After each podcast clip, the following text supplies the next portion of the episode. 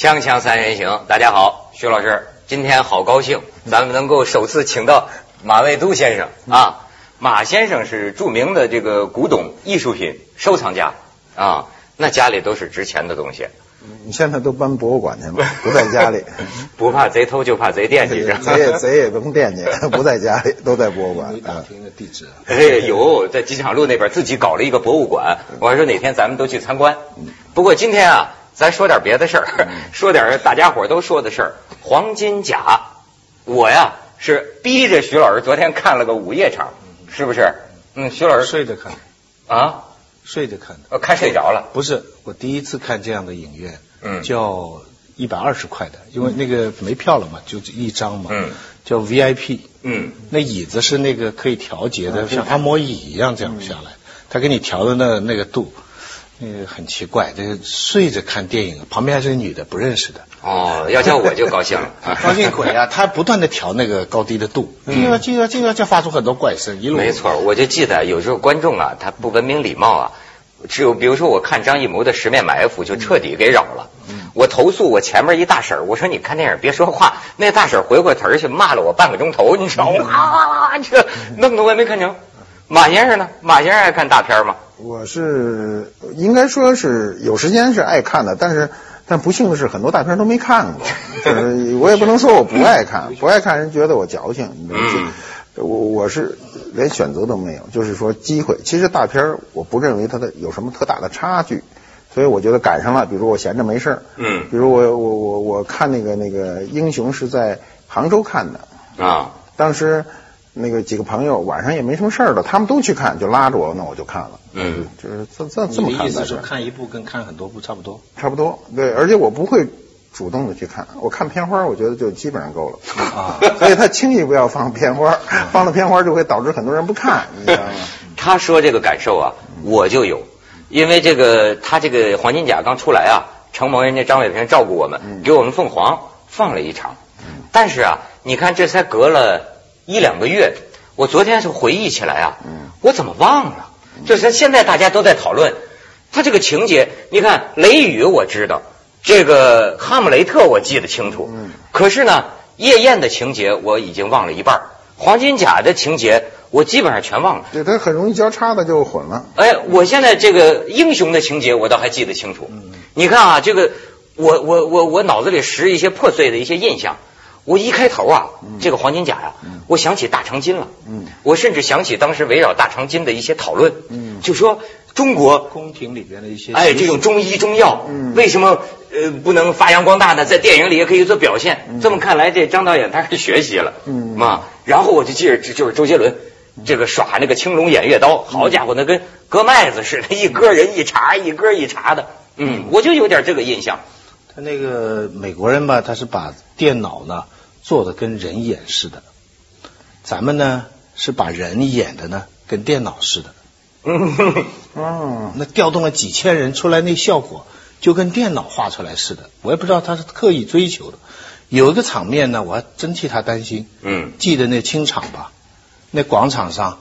对对对，哇，鲜血淋淋，很快换上鲜花，放出烟花来，哇，审片的现在也真是思想开放啊！我看到这儿是为咱们那个奥运的团体操放心了，这家伙真是招之即来，挥之即去，咵一下人来了，咵一下人没了。嗯，所以他们对大片也有一个就是不不不，就是也算一个不褒不贬的一个称谓，就是说大型团体操。大型团体操，对他这个这个，我对大片一个一个印象就是他占了好多无关的人。他们认为场面大一定是要人多，嗯，所以他现在因为电脑有技术可以叠嘛，就叠的那个场面很大。其实没有那么多人，调动几千人，看着好像成这个这个成千上万的人都站在那儿。那么过去我认为一个所谓大片的这个这个是一个质量问题，不是数量问题，嗯。但是不幸的是，我们目前已知的大片基本上都是用数量来。所以我我我觉得大片两个字要加引号，嗯，在我心目当中，雷雨是大片。再过一百年呢，我们还是会记得雷雨，早就忘掉这个黄金甲这样的这样的东西了。嗯，好像我们出去吃饭，你假如我要请你吃饭，对，我们找一个大饭店，嗯，你不会去麦当劳吧？嗯，虽然麦当劳是全世界吃的人最多的地方，对，最大的饭店，对不对？所以现在有些人就说呀，这个几个亿几个亿啊，这是多大的资源，多大一块钱。但是呢，上次聊天的时候，我听马先生还感慨说，为什么那么像呢？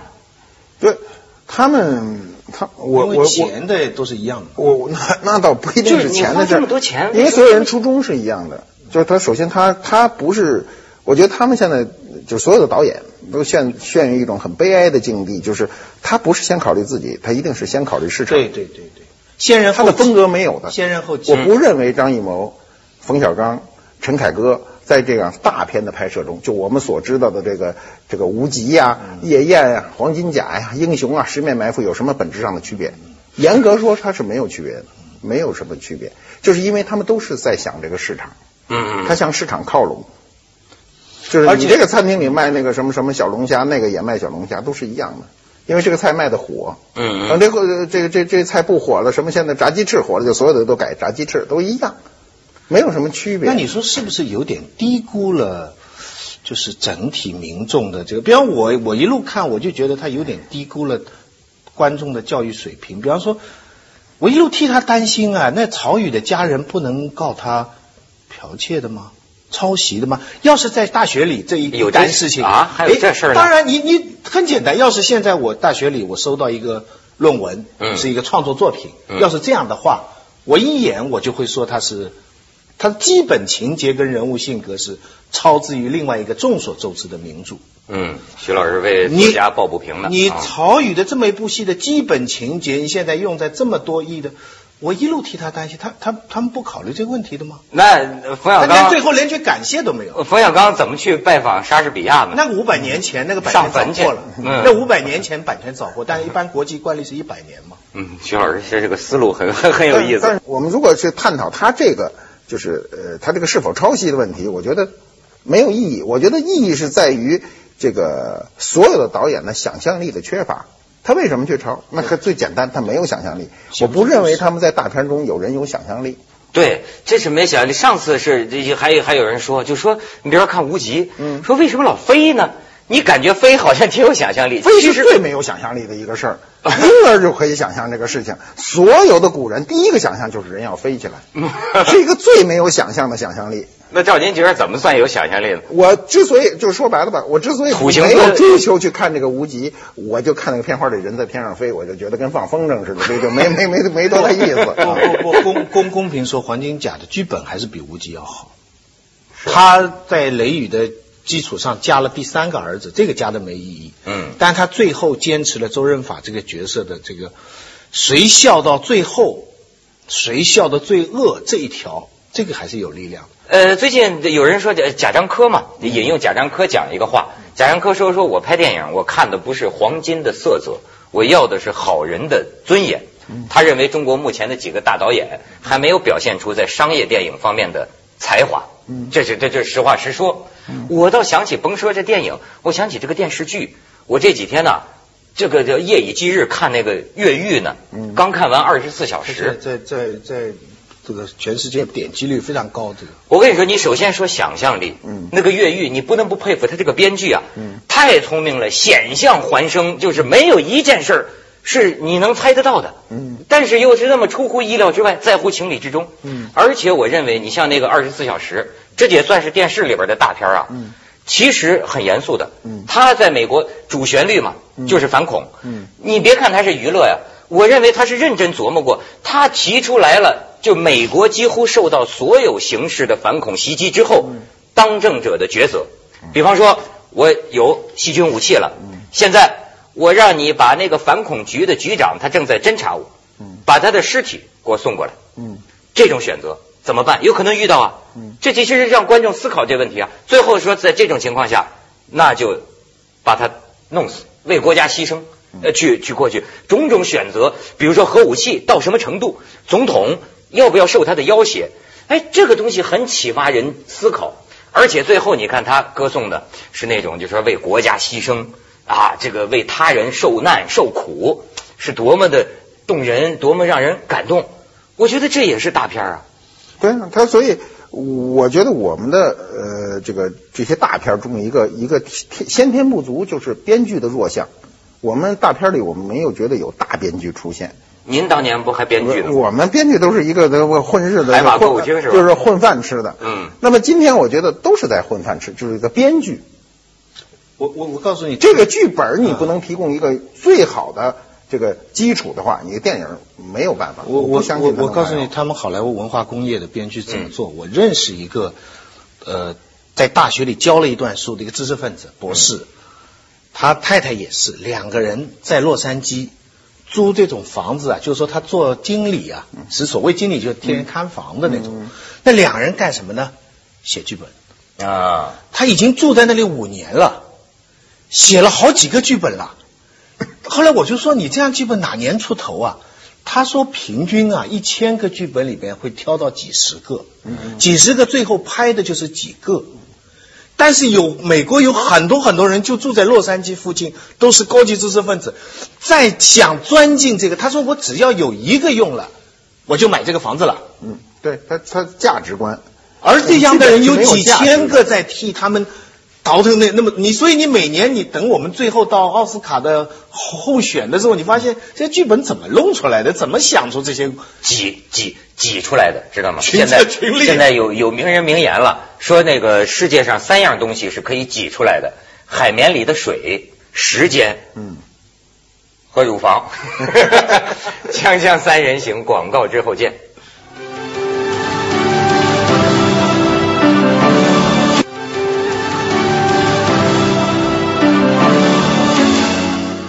这甭管怎么说，感觉是又能赚钱。说是周末票房买票看黄金甲跟春运买票似的，有那么火吗？但是最近我是听那个吴思远就发出一个警告，他说呀，他说我觉得中国这同类大片到黄金甲该画一个句号了。他说要再下去投资就有风险。马先生，你觉得有这风险吗？那肯定的，因为他我看就是这种大片的这种。场景，因为我虽然有几个没看，但是他那个片花场景什么，他是最最豪华的阵阵容都给我展示了。嗯，给我第一感觉呢，就像我们早期装修饭店似的，都装的特别花式。对，然后是我们历史上绝对不存在的一个景。嗯，而且从历史的角度来看是矛盾重重，呃，这个破绽多多。对对。啊，那他他就都是这样的一个景。嗯嗯。然后有一些无关的人站在旁边，我说是，我那天跟他们开玩笑讲，我说什么叫大片啊？就是本来身边不该站人的时候多站几个人。比如做爱这事儿吧，本来是避着人的，现在皇上做爱得围着一圈两圈的人，这就显得是大片了。嗯嗯。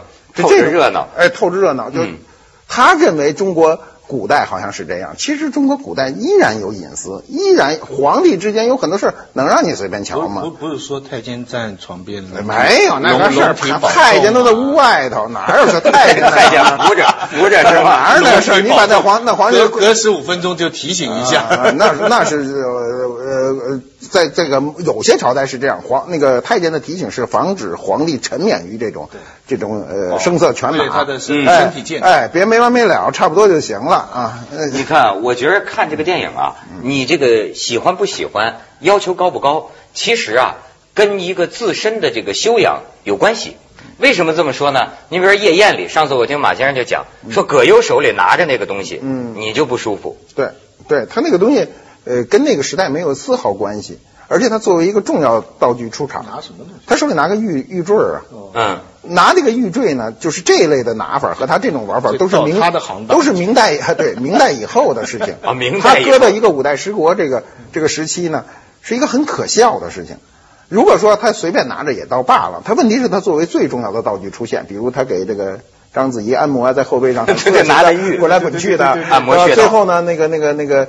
呃，那个那个青女呃呃喝毒以后呢，他有一个特写，那个他从他手中突然落下嘛，表示他发现了这个事情是非常重要的道具，这是不可以出错的道具。我们我们今天拍一个孙中山，不能孙中山拿着个手机跑来跑去的，你看着是不是成一个笑话呢？啊，对我就变成喜剧了。那那陈明元这个研究千古文人侠客梦说，汉代以后啊，剑其实已经就没有实战价值了。嗯，就是那个剑打仗啊，那汉以前的，后来都用别的。可是武侠小说一路都用剑的，对不对？书剑恩仇记，总不能书斧子恩仇记啊，对不对？不好看呢。所以这到后来都是为了现的，这个这个整个都是当代人的梦。他不管当时是怎么样的情况就是我们老百姓不管这些，你像后来我这贾贾，我就说贾樟柯还说呢，说大片儿商业片儿也要有文化含量，我再加上一道德含量。我我倒不这么认为，我觉得只不过大片应该有多多种类型，有有文化含量的，有这种瞎热闹的，它是一种瞎热闹。嗯嗯，我们认为就是依然是这个阵容，就依然是这样的历史史实。我们随便举个历史史实，都比这个沉重。比如我们我们举一个中国历史上非常大家都知道的人文天祥。啊文哎呦文天祥其实应该拍文天祥拍一个大片，我觉得我每次想起他的故事，我都觉得特感人。不要说拍出来，但是我不知道我们这些大牌导演有没有能力拍出这个文天祥。主旋律拨款拨款。不是这个东西啊，还真是。我现在想啊，我我我假想张艺谋一种可能性哈。你像像我们做电视的，嗯喜欢讲究一什么呢？叫三贴近，嗯贴近群众，贴近生活，贴近现实。我最近发现啊，这一条啊其实有点问题。嗯为什么呢？贴近本身就说明你不是群众，你不是生活，你不是现实，所以你外报语群众你按说我就是群众啊，我就是生活，我就是现实。我记得张艺谋也表达过类似的感慨，他就说现在就像你到一定程度之后，你的确啊离老百姓远了。嗯，他说其实很难解决，但是呢，就正是因为你你离得远了之后，他会不会这样想？就是好，我现在拍商业片了啊，呃，其实他也挺好心，那我应该放弃自我，好好想想你这个老百姓们喜欢看什么呢？呃，喜欢看满城尽爆黄金乳啊，这是这个你们就爱看这个，我我我弄个这个表面上是为民众，实际上是看低大众。啊，没准他还研究过。你比如我，我估计他，你比如听说他还喜欢看超女，没准他在研究这种流行现象。嗯大长今、超女，哎，宫廷阴谋。你看电视上这个清宫戏，嗯他和这个这个阴谋，他想啊，观众群众就喜欢这个，现实就是这个，所以我弄这个。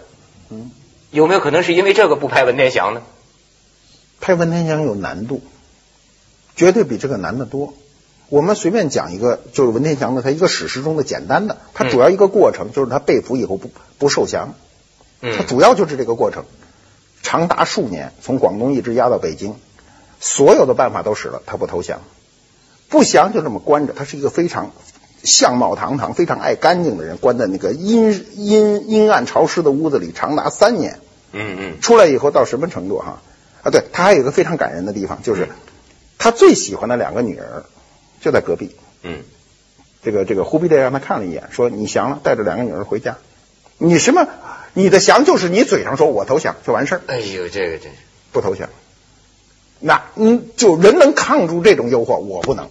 我不知道你能不能，我绝对扛不住这种诱惑，我肯定就降了，嗯对吧？他不降，关了三年以后，最后要，当时忽必烈有一个想法是放了他，所有人说这人放出去就是大祸，你别看他是个文人，他是个大祸。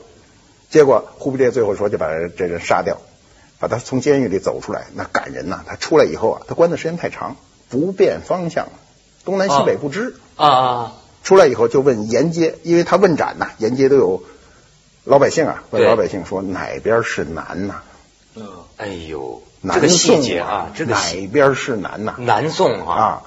然后人家就给他指了，说这边是南，然后他就跪下向南方磕了三个头，说我没汉室了，你动手吧。死叔四十九岁，就仅这一点就能拍出大片。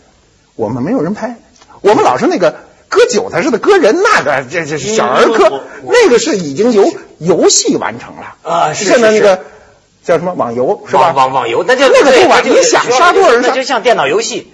我一看张导演张艺谋请了周杰伦，我就知道他黔驴技穷了。这为为什么呢？为什么周杰伦不是干这个的？他不是一个专业演员。我不是，我不是认，我不认为周杰伦没本事，而是周杰伦那本事搁在这儿是不适用的。但是但是周杰伦有票房啊，有有票房，那是你拍那样的戏，大那干什么？但是他向所有人投降了，那那他他那他不就这么？你你降了吗？对？吧？嗯嗯，明白没有降了降了。对吧？还有我们呢，我们明明这样，我们还是照样去看，照样在讲，我们不也降了吗？降在谁手里呢？降在资本手里。我现在是明白这意思。降在黄金手里，所以他点题也点的就是这个原来冯小刚就说过嘛，说谁最清楚市场啊？人投资商花自己的钱，人家不比你清楚吗？但是这话隐藏着就是啊，这就是忽悠，拿资本忽悠你们呢，圈新时代的圈钱运动嘛。是吧？哦对对，所所以我这马老师就可以当编剧指导了。咱们先去一下广告，锵锵三人行，广告之后见。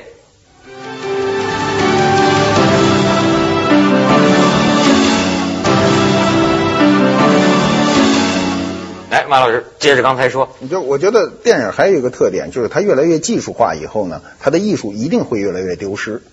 我们对艺术的认知跟过去是不一样的，那你说好莱坞大片儿那艺术丢失了吗？也在丢失。好好莱坞拍的像过去像《勇敢的心》这样的片子也越来越少，但是他拍的虚无的片子也越就是那个。但我觉得他们呢是有一部分是这样拼命赚钱，比方说《侏罗纪公园》（Jurassic Park）。嗯，但与此同时，他也拍舒特拉的名单，你看都都是大辛特勒的名单啊，对不对？都是大片，对这完全非常感人这就是另一种对。你看，我觉得他们是你赚钱的也赚，你不得不对呃不为生命去思考。对我们大部分人不到临死的时候不为生命这个问题去思考。你这个刚才我就说这个记忆，你看我已经记不住黄金甲的情节了，没法说了。但是呢，你好比说好莱坞那种一那个大猿人那个金刚的那个那个情节和人物，我记那个现在不是人物了，是猿人了哈，我记得很清楚。还有还有，同样是卖座片哈，嗯也有能站住不能站住。对比方《侏罗纪》，现在人家就比较淡忘，但是 E.T. 啊，嗯，啊，那个 E.T. 自行车上上去的那那又是经典。所以我的印象，我的我讲的大片就经典，你你一定要做成经典。我觉得啊，就是他们说像这个晚明的这个文人，不是有一个说法吗？说真正的这个好文章啊，有一样是必备的，就是得有一往情深。你看你啊，当所有的东西变成像现在这个像赶集嘛，像我真是觉得像春节晚会，像或者像摆摊儿，就说我卖给你点什么呀，全是机心呐、就是就是这种机心算计技术，你们爱看什么投其所好，弄这个这些东西组织起来。其实我觉得反倒好多经典大片里啊，即便你说好莱坞大片儿，我都相信啊，这个导演至少他被感动。就像你说这个文天祥，哎呦，他这个感人，这个感情进去啊，你构思出来的细节都不一样，不能投降。首先，他所有的英雄或者说所有的坏人都要有性格，有他的人格，坏人性格，哎，他怎么坏，对不对？